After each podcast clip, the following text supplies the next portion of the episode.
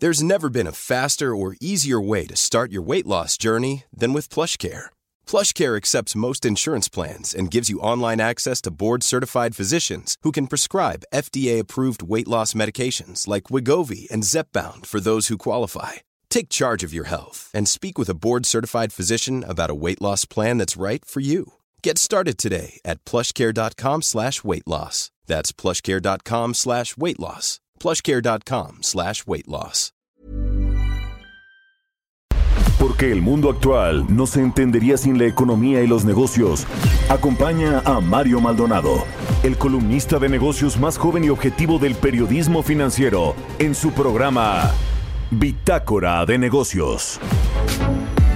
So what if when mad he says you're crazy You just make him insecure No, you didn't girl you used to be You just let yourself get a little hurt But so what?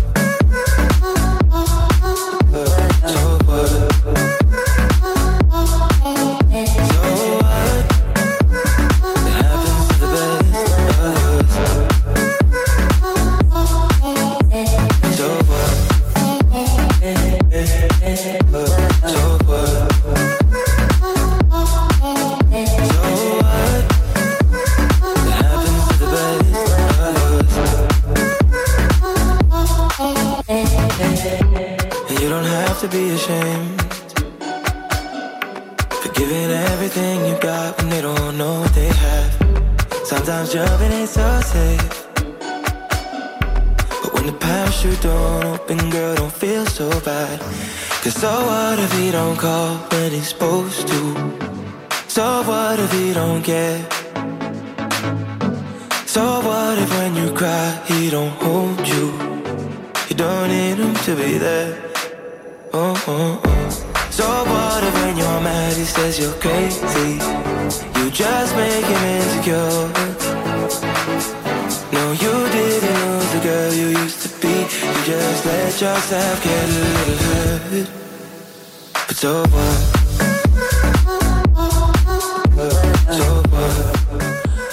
¿Qué tal? ¿Cómo están? Muy buenos días. Bienvenidos a Bitácora de Negocios. Yo soy Mario Maldonado y me da mucho gusto saludarlos en este martes 18 de enero del 2022. Son las 6 de la mañana con 4 minutos y estamos transmitiendo en vivo desde la cabina de El Heraldo Radio en la capital del país. Un saludo a todos los que despiertan tempranito, madrugan con nosotros aquí en Bitácora de Negocios y a quienes escuchan después el podcast también, que son muchos los que nos eh, ponen sus comentarios en las sociales. Así que muchas gracias por seguir este programa con el que abrimos la barra de noticias de El Heraldo Radio. Un saludo a todos los que nos siguen por la 98.5 de FM en Guadalajara, Jalisco. Nos escuchamos allá por la 100.3 de FM y en Monterrey, Nuevo León por la 99.7 de FM. Un saludo a todos, a todos y todas los que nos escuchan en la República Mexicana, en el sur de los Estados Unidos, a quienes nos siguen a través de la página heraldodemexico.com.mx y a quienes nos escuchan, ya les decía en el streaming que está en las distintas plataformas de podcast, en los podcasts que hay en Spotify, en Apple y en todos los demás. Así que comenzamos este martes con un poco de música antes de entrarle a la información. Esta semana estamos escuchando canciones de artistas que fueron anunciados y que van a presentarse en el Festival Coachella 2022 que se va a celebrar del 15 al 17 y del 22 al 24 de abril en Indio, California, este eh, festival de música eh, pues eh, ya muy conocido, tradicional. Esta canción es de Louis the Child featuring Arizona, se llama So What. Este Louis the Child es un grupo de música electrónica estadounidense que se formó en el 2013. Comenzó a tocar en lugares pequeños durante el 2013 y 2014 y en el 2015 ganó popularidad con el lanzamiento de su sencillo It's Strange. Y esta canción de So What, en colaboración con Arizona, fue el primer sencillo de su EP Euphoria que se lanzó el año pasado, así que suena bien y lo vamos a escuchar este martes aquí en Bitácora de Negocios. Le entramos a la información, vamos a hablar con Roberto Aguilar, los temas financieros más relevantes. El petróleo se dispara por temores de suministro, el Brent tocó ayer 87 dólares China sospecha que el Omicron llegó a Pekín, a su capital, en paquetería proveniente de Canadá y las ventas de coñac dejan atrás la pandemia. Vamos a hablar de esto con Roberto Aguilar. Vamos a platicar también con Francisco González, el nuevo eh, presidente ejecutivo de la Industria Nacional de Autopartes. Eh, ¿Qué hay eh, de frente para esta industria que es tan relevante así como lo es la industria automotriz o sigue siendo la industria automotriz para México, para el sector manufacturero? También lo es el sector de las autopartes, todos estos clústeres que se han formado en la República Mexicana para atender las necesidades de las armadoras eh, que están asentadas en nuestro país. Así que vamos a platicar pues todo esto que tiene que ver con los chips para los, autos, eh, cómo viene el tema de el 2022 en términos de recuperación, etcétera, nuevas inversiones. Vamos a hablar de todo con Francisco González, nuevo presidente de la Industria Nacional de Autopartes. Platicaremos también con Rosanetti Barrios, especialista en temas energéticos, sobre este Parlamento abierto, los foros que comenzaron ayer en la Cámara de Diputados para debatir, analizar la reforma energética que promueve el presidente López Obrador, la reforma eléctrica, aunque tiene más eh, eh, eh, pues más alcances que solamente el sector eléctrico. Vamos a platicar de eso. Y vamos a hablar que también como todos los martes con Ernesto Farril sobre Banamex, la venta de Banamex por parte de Citi. Otra oportunidad que no debemos desaprovechar, dice Ernesto Farril y vamos a preguntarle por qué. Así que quédense con nosotros, vamos a hablar del tren Maya también. Eh, el, cambio de, trazo que ha tenido, la expropiación de tierras, el asunto de su nuevo director, eh, en fin, vamos a platicar de todo esto y del Omicron, de cómo está afectando también la pandemia en México, las perspectivas de crecimiento. Quédense con nosotros. Hoy aquí en Bitácora de Negocios se va a poner bueno y nos vamos con el resumen de las noticias más importantes para comenzar este martes. Lo tiene Jesús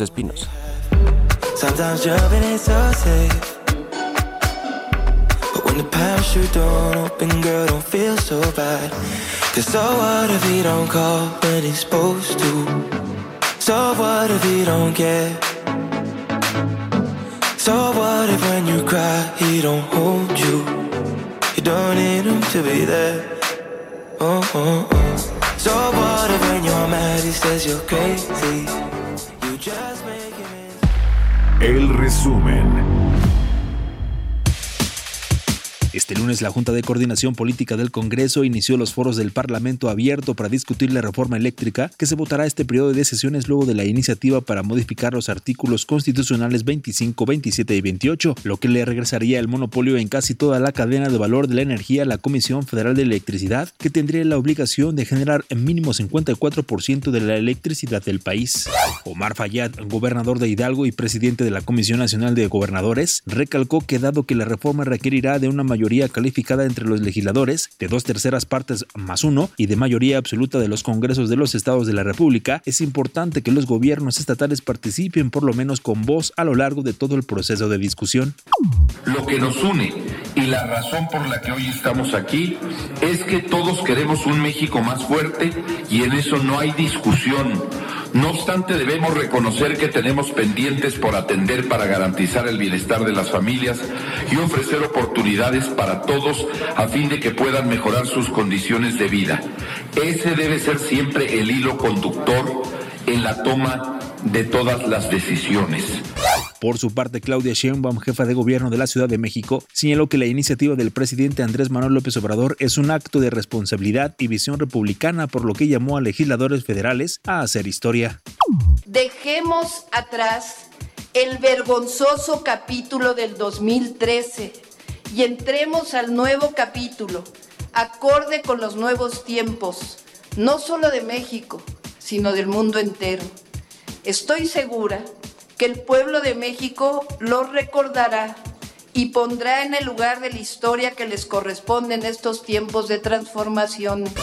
Luego del anuncio del estadounidense Citigroup de abandonar la marca Citibanamex, este lunes las agencias Fitch y Moody's ubicaron en revisión negativa o a la baja las calificaciones del Banco Nacional Mexicano, Banamex.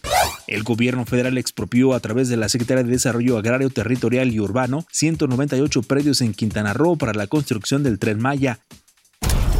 Bitácora de negocios en El Heraldo Radio. El editorial.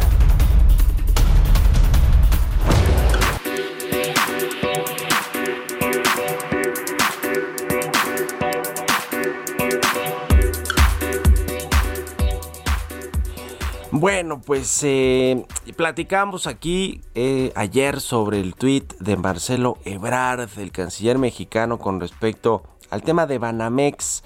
Eh, pues el gobierno federal ha querido meterse a este asunto también. El propio presidente López Obrador destapando a los posibles postores por quedarse los activos de este banco que va a vender Citi, Citigroup, su actual propietario.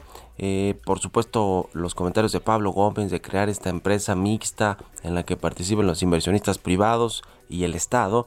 Y los comentarios de Marcelo Ebrard, que creo que de estos tres, de los tres eh, integrantes del gobierno que se han pronunciado, incluido quizá Rogelio Ramírez de la otra vez de un comunicado y una entrevista muy breve que le dio a Bloomberg en la que dice que va a cuidar que no haya eh, concentración de más concentración del mercado. Pablo Gómez habla de un oligopolio en la banca mexicana sin que pues esto se pueda aprobar porque finalmente si hay varios grupos eh, eh, participando en el sector. Pero bueno, lo que decía Marcelo Ebrard, que quizá digo yo, pues fue de lo más extremo de lo que se publicó, además siendo Marcelo Ebrard, el canciller mexicano, secretario de Relaciones Exteriores, quien pues dice que vale la pena que en esta venta se quede el Estado el patrimonio cultural de City Banamex, que es vasto, enorme y muy eh, pues cuantioso en términos de valor, de valor histórico, pero de valor económico también, incuantificable quizá los tesoros que tiene la Fundación Banamex, todo el patrimonio, las eh, eh, colecciones de arte, en fin, las pinturas de autores mexicanos eh, con un gran, gran valor y arraigo en el país, en fin, todo esto ya ve que el canciller dice que podría ser una retribución al enorme e injusto apoyo que hemos dado a los contribuyentes con los cuantiosos pagos anuales para cubrir los pajares del IPAP, que va un poco en línea a lo, a lo que dice Pablo, Pablo Gómez, que en teoría lo que quiere es quedarse este eh, que, el gobierno sea accionista, una especie de accionista de Banamex, del nuevo grupo que adquiera Banamex, para que los mexicanos ya no paguen estas cuotas anuales, que Pablo Gómez hablaba de 35 mil millones de pesos anuales. Eh, ayer le di una entrevista a mis amigos los alebrijes y ahí decía eso. Eh, entonces, lo que quieren ellos y un poco lo que el mensaje de Brad es esto, ¿no? Que finalmente los mexicanos ya no paguen estos intereses eh, y estas, pues los pagos, porque ni siquiera, ni siquiera son solo los intereses, los pagos directos a capital del FOBAPROA, el rescate bancario que tanto ha criticado el presidente López Obrador y en el cual estuvieron involucrados, por cierto, algunos de sus integrantes del gabinete o exintegrantes, como el propio Poncho Romo, que el presidente López Obrador criticó en uno de sus libros, pero bueno, esa es otra historia. Lo cierto es que, pues este tema de Banamex ha puesto muy creativos a todos. Y ciertamente fue una injusticia esto del, del Fobaproa, del IPAP y también que no hayan pagado impuestos eh, los mexicanos que vendieron, Roberto Hernández, Alfredo Harp, cuando lo hicieron a través de la Bolsa Mexicana de Valores, a través del mercado de valores, para que Citigroup se quedara con el negocio de Banamex. Eso también fue injusto, ciertamente. Sí hay varias injusticias que se han cometido con este banco y con lo que ha sucedido, pero pues también suena excesivo lo que quieren hacer estos funcionarios del gobierno de la 4T. A mí me parece que lo que ha hecho Marcelo Obrar pues es pasarse un poquito de lo moderado a lo radical, tentando el radicalismo que tanto agrada al presidente López Obrador. ¿Por qué? Pues porque ahora está, creo yo, eh, eclipsado por Adán Augusto López, que es el nuevo supersecretario. El presidente pues se aplaza con Claudia Sheinbaum.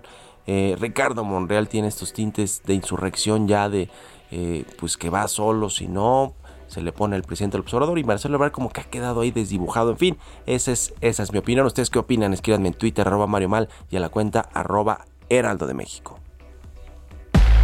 Entrevista.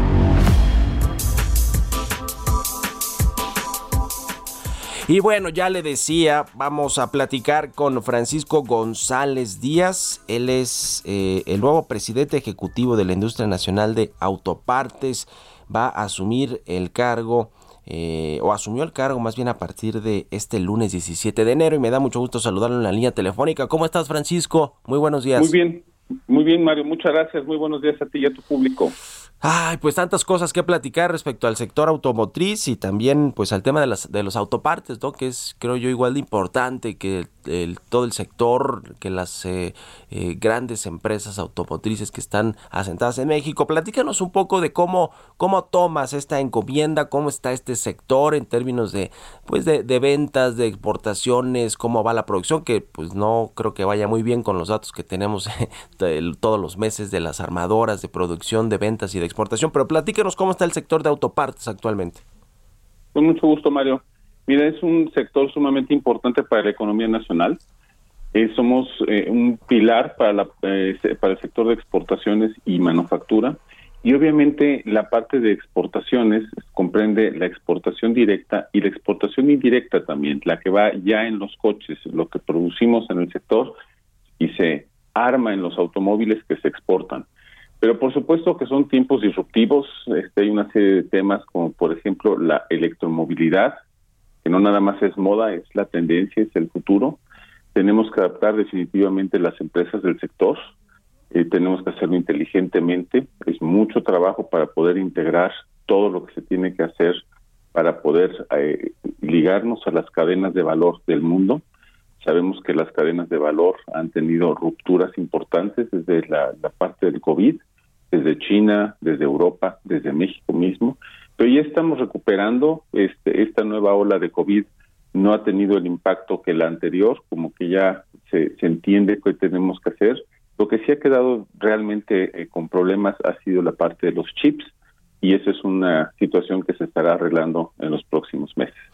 Sobre ese tema en particular, Francisco, ¿cómo, cómo va la cosa? Porque, bueno, pues tuvimos esta crisis tremenda de, de semiconductores o de chips que eh, pues en, en, buena medida se los quedaron en el sector de la tecnología, aunque también están sufriendo por este tema de desabasto, pero bueno, la industria automotriz fue una de las más afectadas, se habló de que México iba a buscar con Estados Unidos hacer una coinversión para eh, pues poner en marcha una planta que fabrique este estos productos estos semiconductores eso es no es un tema de corto plazo no sé ni siquiera cómo va ese asunto que promovió la secretaria de economía Tatiana Cloutier pero eh, ya se resolvió cuánto del desabasto que existía hace unos meses dejó de existir ya cómo va el tema de la proveeduría platícanos un poquito de este de este asunto con mucho gusto. Ha mejorado definitivamente. Ya paros técnicos han sido muy pocos o prácticamente nulos. El paro técnico, recordemos, es cuando la empresa tiene que, que parar de trabajar porque no tiene alguno de los insumos. En este caso, ya se tiene eh, el flujo, no se tiene el que se requiere. Estaríamos más o menos a un 60-70% en el mes de diciembre y estaremos ya en el mes de enero un poco más arriba de eso y recuperándose para mediados de mayo, junio. Estamos esperando que prácticamente la cadena quede otra vez funcionando como estaba. Eh, la parte de los contenedores, que también era o es una problemática, se ha venido eh, componiendo también de una forma muy ágil, no necesariamente en todos los puertos, en México sí, en China ya está mejorando también, había preocupaciones, iba a haber cierres por COVID en algunos de ellos, eh, se están trabajando horas extras, la recuperación es inminente y está este, cercana al 100% en muchos de los puertos y en el caso de México esperemos que también ya esté funcionando muy bien toda la parte del suministro vía contenedores. ¿Cuáles son las perspectivas para este 2022 en el sector automotriz, que eh, en el sector de autopartes en particular, que pues digamos que los últimos años han sido buenos, ¿no? Aquí tengo una información con respecto a la participación de México en, eh, en Estados Unidos, en las exportaciones, se convirtió en eh, Estados Unidos desde hace tiempo en el principal mercado, eh, obviamente para México, para el tema de las autopartes. ¿Cómo, va cómo, cómo, ven el tema de la recuperación? ¿Cuándo van a estar ya los niveles pre-crisis de COVID-19? Y también si vienen nuevas inversiones, ¿cómo, cómo está este tema? Mira, yo creo que es muy positivo el año 2022 eh, vamos a tener definitivamente no nada más una recuperación, recordemos que estábamos ubicados entre quinto y sexto lugar en la producción, básicamente quinto lugar, lugar mundial en la producción de autopartes. Esperemos no nada más mantenerlo, sino mejorarlo este año. O sea, no nada más eh, lo que estamos vendiendo en Estados Unidos, sino lo que estamos vendiendo al mundo va a tener una recuperación. Estamos considerando también que las cadenas de valor están concentrando este, su, su participación en México, están moviendo algunas actividades de Asia, de China, de distintos países hacia México. Por supuesto que tiene que ver con el, nuevo TEMEC, con el nuevo tratado, pero también tiene que ver con la sustentabilidad. Las empresas están preocupadas por la huella de carbono, están preocupadas por lo que se llama nearshoring, que viene siendo la producción cercana. Eh, eh, tiene mucho que ver también todo esto con la parte de el valor de contenido regional que estamos revisando con Estados Unidos, por cierto, pero es un impacto positivo para la industria. Esperamos también que la electromovilidad traiga nuevas empresas que van a producir nuevos eh, componentes y las empresas actuales tengan nuevas inversiones para integrarse a esta cadena de valor de la electromovilidad. El tema de las reglas de origen de que están inscritas en el TME que firmó México, Estados Unidos y Canadá eh, y que hay un debate ahora eh, por, por si Estados Unidos está respetando o no este asunto. Canadá ya dijo que se va a sumar a México para pues llevar este este litigio, vamos a decirlo así, a los paneles de soluciones de controversias. ¿Cómo está este tema? ¿Cómo le afecta al, al, al toda la cadena de abasto del sector automotriz a la cadena de autopartes, eh, Francisco? Definitivamente es uno de, uno de los temas más importantes que tenemos que solventar. En el mes de agosto estará resuelto el panel. Suponemos que será a favor de no nada más eh, lo que ha solicitado México, sino lo que estaba inscrito en el eh, acuerdo anterior, lo que está inscrito en todos los acuerdos y que precisamente es el motivo de dar una unión regional a los productos que se hacen en la zona eh, si esto no fuera el caso, tampoco tendría sentido los acuerdos comerciales donde suma la parte regional para tener lo que se llaman productos regionales, productos eh, de del TEMEC concretamente. En ese sentido, eh, Canadá se suma a una iniciativa de México, o sea, significa no es que sea dos contra uno, significa que tenemos un punto de vista semejante y no nada más de número de países, sino, como decía, de número de acuerdos y de historia estamos funcionando con una integración eh, de valor de contenido regional que debe de ser la que nos ayuda a impulsar a todo a todo de, Norteamérica. En ese sentido, recalco la parte de los las armadoras de, que están asentadas en esta región tendrían problemas muy graves si no se considera el valor de contenido regional como lo está solicitando México y como está escrito en el tratado. Nos quedan 40 segunditos. Quiero preguntarte sobre nuevas inversiones. ¿Hay en la, en la perspectiva de la industria nuevas inversiones? Definitivamente, con la parte de electromovilidad y otros eh, desarrollos que está habiendo, hay nuevas inversiones de las empresas existentes y nuevas inversiones que están viendo de llegar a México, empresas desde europeas, chinas y de Estados Unidos y Canadá, que están fomentando la parte la producción en México dadas las condiciones que convienen las dadas las condiciones que hemos visto desde hace mucho tiempo y como bien decías al principio de la de la conversación el desarrollo de la industria ha crecido se tiene un valor agregado se tiene ya somos expertos en esto ya ven a México en todo el mundo como un gran productor de autopartes. Pues te agradezco mucho estos minutos Francisco González nuevo presidente ejecutivo de la industria nacional de autopartes. Muchas gracias y buenos días Muchas gracias a ti, Mario. Muchas gracias a todo tu público. Hasta luego. Vamos a hacer una pausa, la pausa de la media. Ya volvemos. Continuamos en un momento con la información más relevante del mundo financiero en Bitácora de Negocios con Mario Maldonado. Regresamos. Estamos de vuelta en Bitácora de Negocios con Mario Maldonado. So what if when you're mad he says you're crazy? You just make him insecure. No, you didn't know the girl you used to be. You just let yourself get a little hurt. But so what?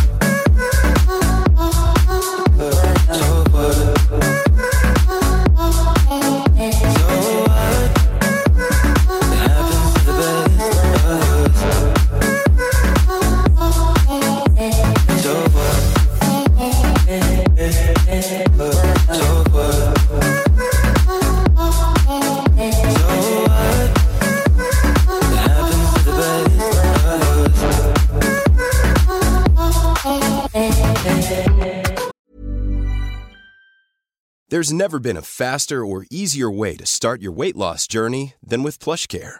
PlushCare accepts most insurance plans and gives you online access to board-certified physicians who can prescribe FDA-approved weight loss medications like Wigovi and Zepbound for those who qualify. Take charge of your health and speak with a board-certified physician about a weight loss plan that's right for you. Get started today at plushcare.com slash weight loss. That's plushcare.com slash weight loss. plushcare.com slash weight loss. You don't have to be ashamed everything you got when they don't know what they have. Sometimes jumping ain't so safe. But when the parachute don't open, girl, don't feel so bad. Ya estamos de regreso aquí en Bitácora de Negocios. Son las 6 de la mañana con 31 minutos, tiempo del centro de México. Estamos transmitiendo en vivo, como todos los días, aquí en la cabina de El Heraldo Radio. Regresamos escuchando un poco de música antes de entrarle a la segunda parte de la información. Esta semana escuchamos canciones de artistas que fueron anunciados para presentarse en el Festival Coachella 2022. Va a ser en abril allá en Indio, California. Y esta es de Louis the Child y Arizona. Un dueto que hacen para esta canción que se llama So What.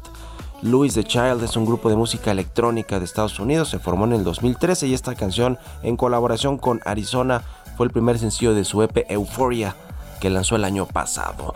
Vámonos con el segundo resumen de noticias aquí en Bitácora de Negocios.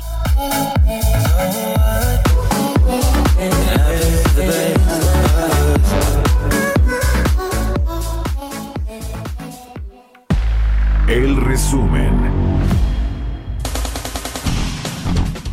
El Centro de Estudios Económicos del Sector Privado anticipó que si la reforma eléctrica del presidente Andrés Manuel López Obrador es aprobada, el país va a retroceder en ese rubro económico hasta la década de 1960.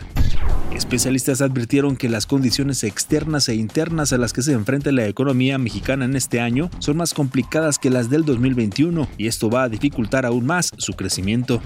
De acuerdo con Isidoro Pastor Román, director general del Aeropuerto Internacional Felipe Ángeles, a diferencia de lo que sucede en la mayoría de los aeropuertos de México, en el nuevo que operará en Santa Lucía, los conductores de las plataformas digitales de transporte como Uber, Cabify, Didi y otras sí podrán llevar personas al aeropuerto, pero no podrán recoger. La Comisión Nacional del Sistema de Ahorro para el Retiro informó que la falta de trabajo mermó durante 2021 el ahorro de los trabajadores al registrar los retiros parciales por desempleo con un monto máximo histórico de 22.042.2 millones de pesos. La Comisión Federal para la Protección contra Riesgos Sanitarios continúa con su plan de digitalización, por lo que 49.600 avisos de funcionamiento de establecimientos de insumos para la salud en papel ya podrán ser modificados por Internet, tal y como lo anunció el secretario de Salud Jorge Alcocer Varela el 22 de octubre de 2021. Entrevista.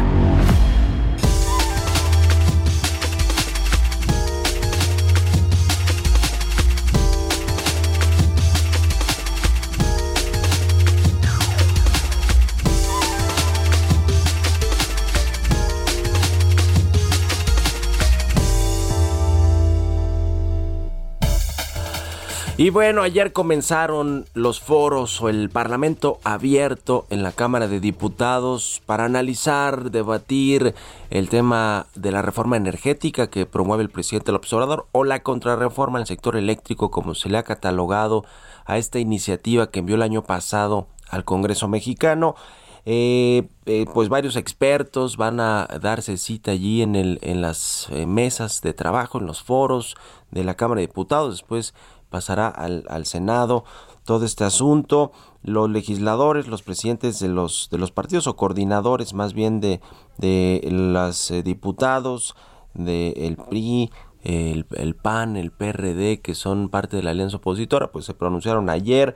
Eh, parecía que había un acercamiento de los legisladores panistas con el gobierno para en buena lid analizar la eh, iniciativa de reforma energética, aunque ayer al parecer Santiago Krill pues rompió todo el acuerdo, los acercamientos y dijo que no va a pasar, que no van a votar eh, eh, para que pase esa reforma que promueve el presidente. En fin, varios temas ahí eh, a detalle hemos hablado aquí de lo que pretende esta contrarreforma al sector eléctrico eh, y los efectos que puede tener la población. Vamos a analizar más de, de esto con una experta del sector energético, con Rosanetti Barrios, quien estuvo ayer, por cierto, en, eh, en la Cámara de Diputados participando de estas mesas. ¿Cómo está Rosanetti? Muy buenos días y gracias por tomar la entrevista.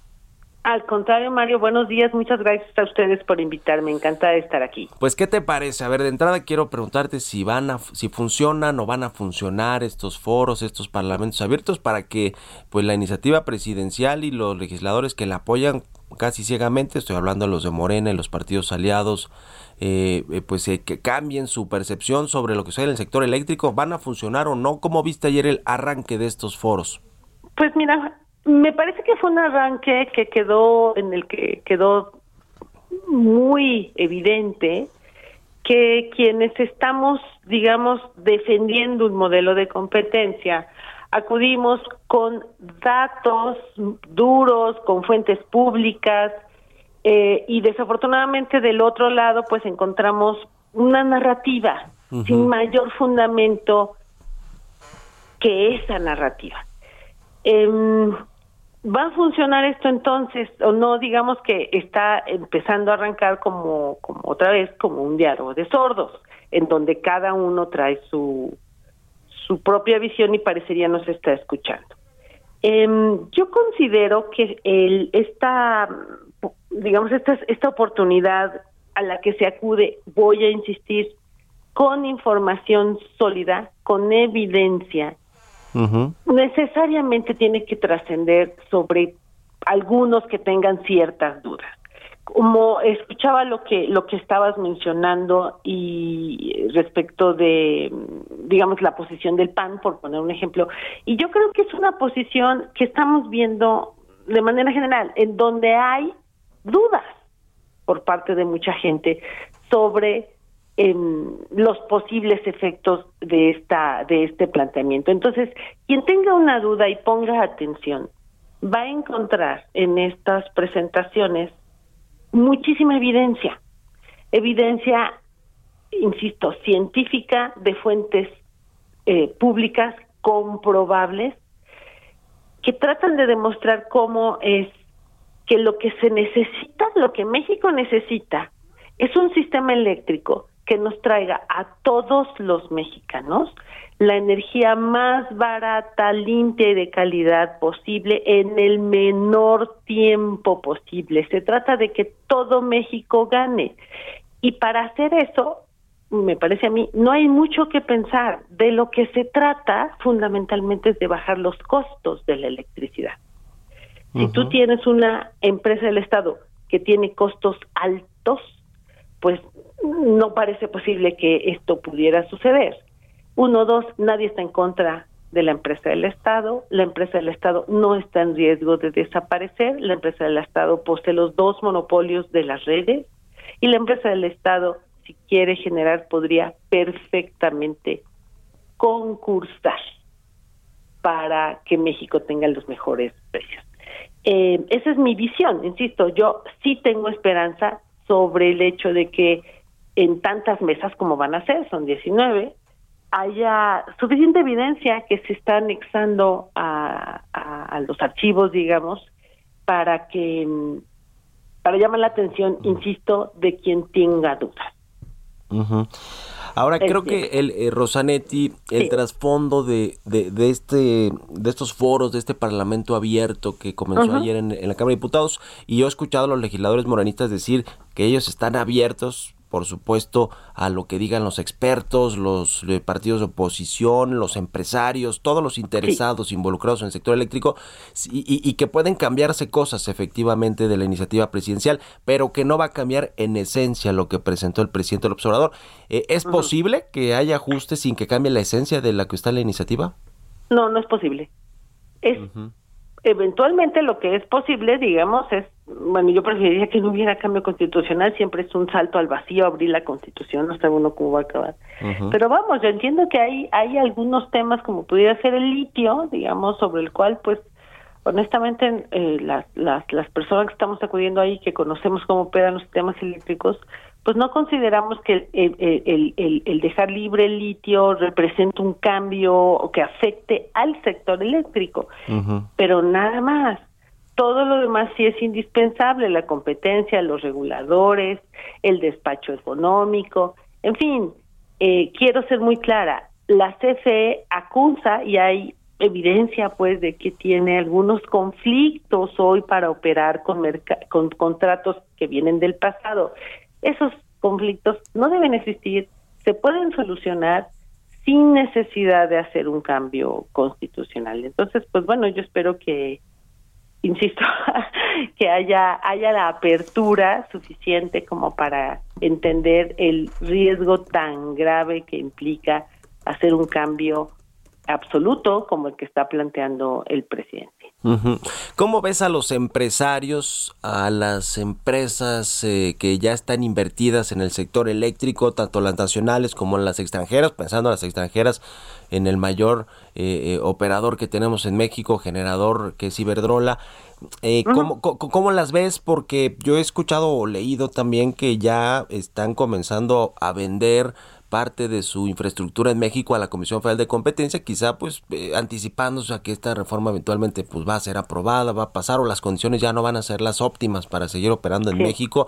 ¿Esto está sucediendo? ¿Cómo, lo, ¿Cuál es tu, tu pulso de lo que piensa ahora la iniciativa privada? Claro, pues mira, me parece que es un hecho público y conocido que el presidente de la República abrió un espacio de, no sé si decirlo de negociación o, por lo menos de discusión en la Secretaría de Gobernación. Eh, eso eh, me parece a mí es una realidad en donde seguramente está acudiendo, eh, vamos, los propios partidos políticos.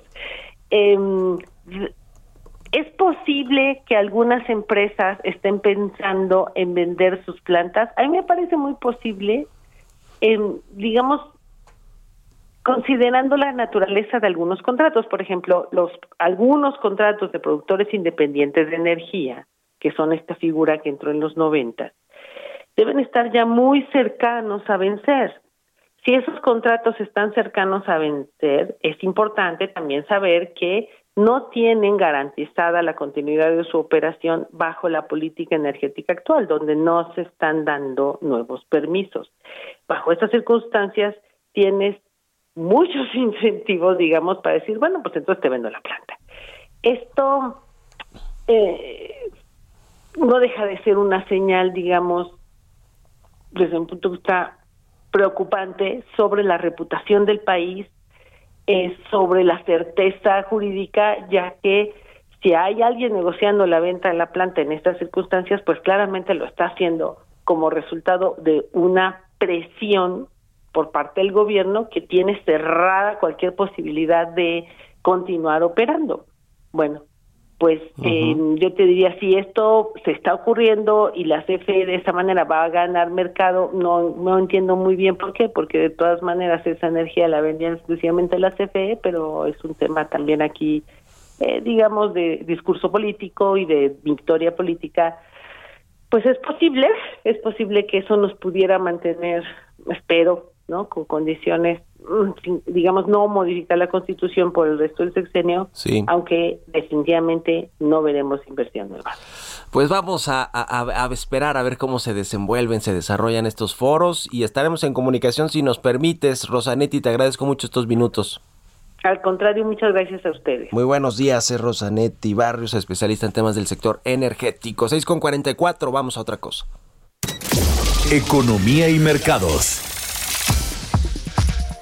Roberto Aguilar, mi querido Roberto, ahora nos recorrimos un poquito, pero ya estás listísimo con toda la información financiera. Adelante, mi querido Roberto. ¿Qué tal, Mario? Me da mucho gusto saludarte. Muy buenos días. Fíjate que se acaba de dar a conocer un dato, el dato del INEGI, del IGAE, nada, nada bien, porque fíjate que en diciembre se está registrando una caída interanual de 0.2%. Así es que bueno, pues otro indicador más de que se desaceleró la recuperación de la economía mexicana justamente en el último trimestre del año pasado. Y bueno, también te comento rápidamente que los precios del petróleo tocaban su máximo desde el año 2014. Hay temores de que justamente se corte el suministro tras los ataques vividos justamente en el Golfo Pérsico y se sumaron también a la perspectiva de suministro ya ajustada. Los futuros del crudo ven estaban subiendo y se colocaban en 87.25 dólares y el WTI en 85. Además, analistas de Goldman Sachs dicen que esperan que los inventarios de petróleo de los países miembros de la OCDE caigan a su nivel más bajo desde el año 2000. Esto será en el verano boreal y los precios del Bren suban a 100 dólares para finales del año. Y luego también sorprende un poco el tema del anuncio que dio a conocer hoy China, Mario, es que está recomendando a los ciudadanos utilizar mascarilla y guantes al abrir el correo, especialmente el procedente del extranjero, después de que las autoridades sugirieron que el primer caso de la variante Omicron encontrado en Pekín, en su capital, podría haber llegado a través de un paquete procedente de Canadá que había pasado por Estados Unidos y luego por Hong Kong. Y bueno, justamente hablando de Hong Kong,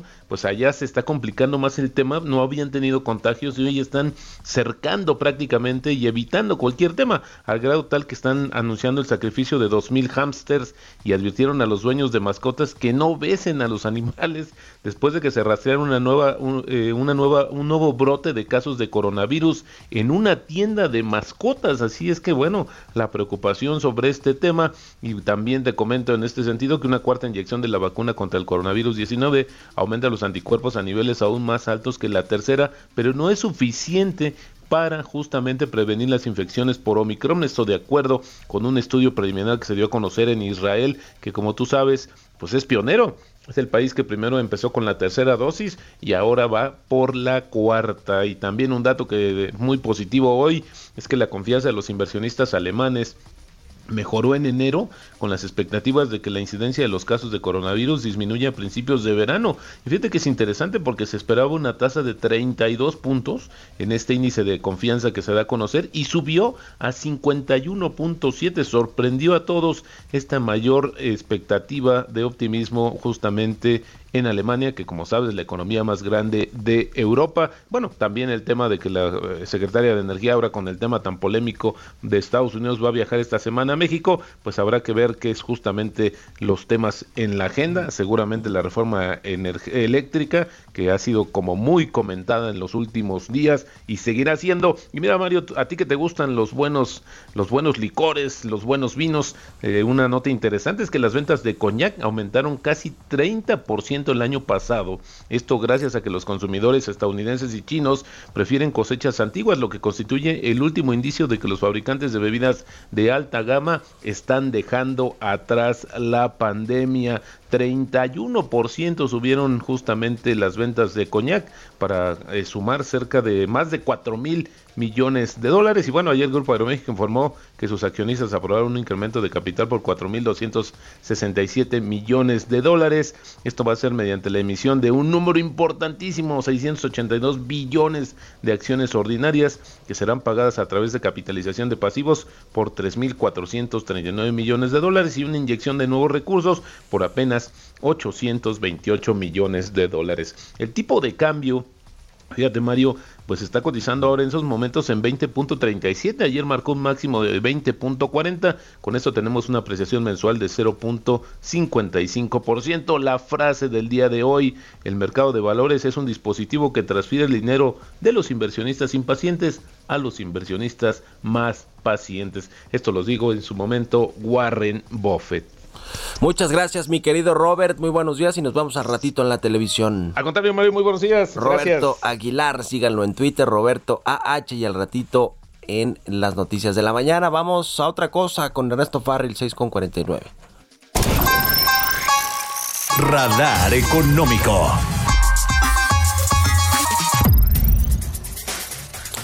Bueno, pues el asunto de Banamex, la venta que el presidente López Obrador dice ojalá que regrese a manos mexicanas. Dices tú, mi querido Ernesto, que es una oportunidad que no se debe desaprovechar para que México se ponga, eh, o los inversionistas mexicanos o los bancos realmente de capital mexicano se pongan eh, a nivel de muchos otros en el mundo. ¿Cómo estás, Ernesto? Buenos días. ¿Qué tal, Mario? Muy buenos días a todos. ¿Cómo ves este asunto? Pues eh, así lo veo como una gran oportunidad que tenemos en México para que se tenga un banco de capital mexicano o por lo menos controlado por mexicanos eh, que pueda tener un lugar preponderante en el mundo. Si analizamos la lista de los 100 principales bancos, por ejemplo, en, el valor de su capital, pues resulta que no tenemos un solo banco mexicano dentro de los 100 más importantes, a pesar de que en, en tamaño de economía ocupamos el lugar 14. Ahí de entrada te digo, pues algo estamos haciendo mal, ¿no? Eh, si analizamos nada más bancos latinoamericanos, de los 10 más importantes, solo hay uno que está controlado por mexicanos, que no tiene capital mexicano, es eh, Banorte. Banorte, sí, sí, sí. El 80% de su capital es... De fondos internacionales, ¿no? De fondos internacionales, pero por lo menos está controlado por mexicanos. Bueno, pues este ocupa el quinto lugar está precedido por cuatro grandes bancos brasileños. También otra vez ahí dices, algo estamos haciendo mal, ¿no? Entonces eh, sí creo que es una oportunidad importante para que eh, pues se dé la oportunidad al capital mexicano de acceder a, a estos eh, grandes instituciones financieras y sobre todo pues, por la tradición que tiene Manamex en nuestro país, ¿no? que es desde el siglo pasado, desde la época de Maximiliano, ¿no? se, se fundó con capital francés. Eh, lo único que ha hecho en los últimos años, una vez que lo tomó Citigroup, fue perder capital, sí. perder participación de mercado, ¿no? Tenía un 25% en promedio de participación de mercado en distintos segmentos del mismo y actualmente está por ahí del 12, 13%. Eh, eh, bueno, pues entonces eh, sí creo que por la infraestructura que tiene es una enorme oportunidad para el capital mexicano para para tomarlo y reposicionarlo de nueva cuenta dentro de, del sistema financiero. Sí, mexicano. sí, sí, estoy de acuerdo, estoy de acuerdo con eso, mi querido Ernesto. Oye, y, y, y, muy brevemente un minutito y cachito que nos quedan, ¿cómo ves a los tiradores, los postores? ¿Qué esquema verías? Habla de que puede hacer un fideicomiso donde le entren varios inversionistas o empresarios. Eh, el presidente ya dijo que puede ser Carlos Slim, Carlos Hank, Ricardo Salinas Pliego, que ya tienen banco. No sé si eso va a afectar la concentración. ¿Cómo, cómo, cómo estás viendo este, este tema de los postores? Sí, hay hay de los mencionados hay varios que ya tienen bancos y que sus bancos son son ya de cierto tamaño uh -huh. que si llegaran a adquirir Banamex pues y los fusionan pues van a van a incrementar eh, sustancialmente su participación de mercado. Eh, sí soy de la idea de que de que este tipo de transacciones deberían estar varios invitados. Yo te platico rápidamente cómo se hizo Telmex. Pues sí lo encabezó Carlos Slim pero junto con él había sí, algunos sí, empresarios y el mismo presidente Salinas los invitó. Uno de ellos fue mi tío Rómulo, por ejemplo, ¿no? Uh -huh. Y lo mismo en Banamex. Sí, Rómulo correcto. Barrio también también fue invitado a participar con Carlos, con Alfredo Harp y Roberto Hernández en el capital del banco junto con otros empresarios. ¿no? Sí, y en otras empresas, ¿no? Aeroméxico también cuando se privatizó. También. Varios empresarios también. en un fideicomiso. Así es, así es. Muy bien. Y eso pues logra que, que el beneficio pues eh, permee a, a más eh, a más mexicanos, ¿no? Pues muy interesante, vamos a seguir platicando de esto sin duda, mi querido Ernesto, y te agradezco como siempre estos minutos como todos los martes. Buen día.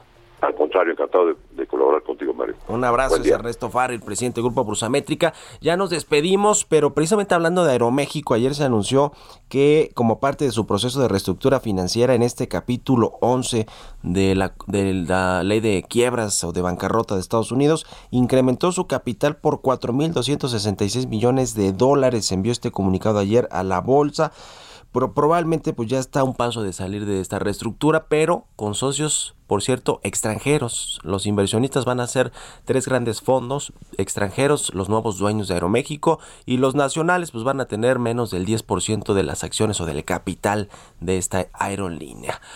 Pues bueno, con esto nos despedimos. Gracias por habernos acompañado este martes aquí en Bitácora de Negocios. Se quedan en las frecuencias del Heraldo con Sergio Sarmiento y Lupita Juárez. Nos vamos a la televisión al canal 10 a las noticias de la mañana y nos escuchamos aquí mañana tempranito a las 6. Muy buenos días.